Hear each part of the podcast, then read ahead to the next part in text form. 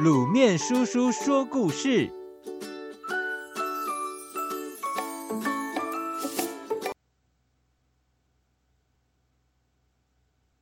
机智的诸葛恪。诸葛恪是三国时期诸葛子瑜的儿子。传说诸葛子瑜的脸长得又瘦又长，有人说他的脸像驴脸。有一天，吴王孙权大宴宾客，诸葛子瑜也在被宴请的名单内。诸葛子瑜带着儿子诸葛恪欣然赴宴。那时他还是个小孩子。宴会上，众人喝得十分尽兴。吴王孙权出了一个主意，他命人牵进一头毛驴，毛驴脸上挂着一张纸条，上面写着。诸葛子瑜四个字，那长长的驴脸越看越像诸葛子瑜的面孔。众人见了一个个笑得前仰后合，不能自己。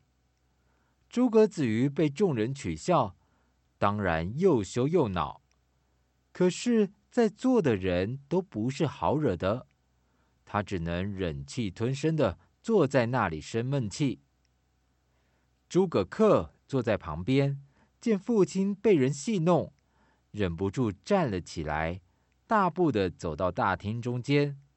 他拿起笔，来到驴子面前，在“诸葛子瑜”四个字的下面，刷刷刷的添上“之驴”两个字。众人都愣住了，一时间，大厅里鸦雀无声。大家都暗暗佩服诸葛恪的机智。孙权赞赏地说：“好家伙，既然你写了‘诸葛子瑜之驴’，那这头驴就归你的父亲吧。”小朋友，聪明的诸葛恪在父亲被人取笑的情况下，不但机智的替父亲解了围，还赢得了一头驴子。可见出糗的时候，不要只顾着生气，要学会灵机应变，就可以化解尴尬的场面哦。老鼠吃铜箱。阿凡提有一个铜箱子。这天，阿凡提要出远门。八一老爷听到这个消息后，气喘吁吁的跑到阿凡提家里说。阿凡提，我替你保管箱子吧。你不在家，如果丢了，多可惜呀！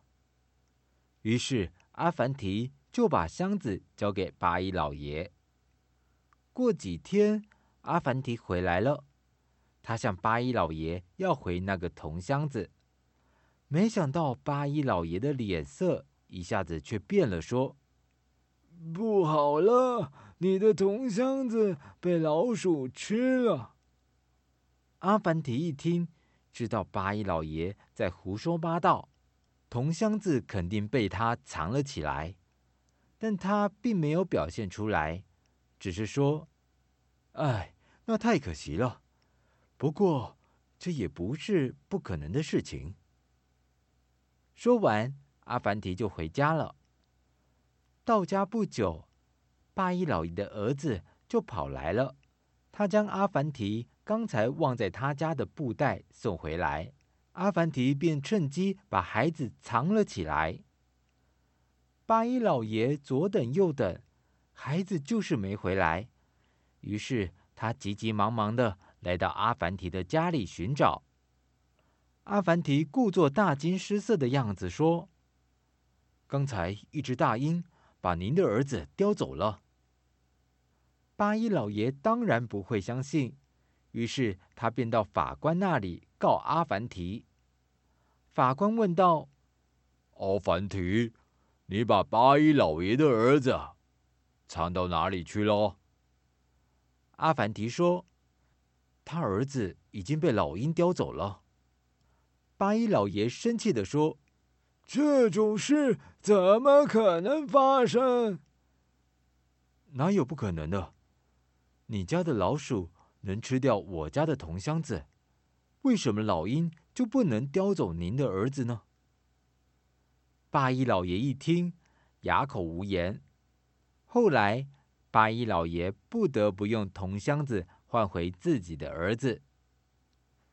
小朋友，阿凡提以其人之道还治其人之身，让八一老爷得到教训。可见我们做人应该光明正大，不可以因为贪图不义之财而萌生歹念哦。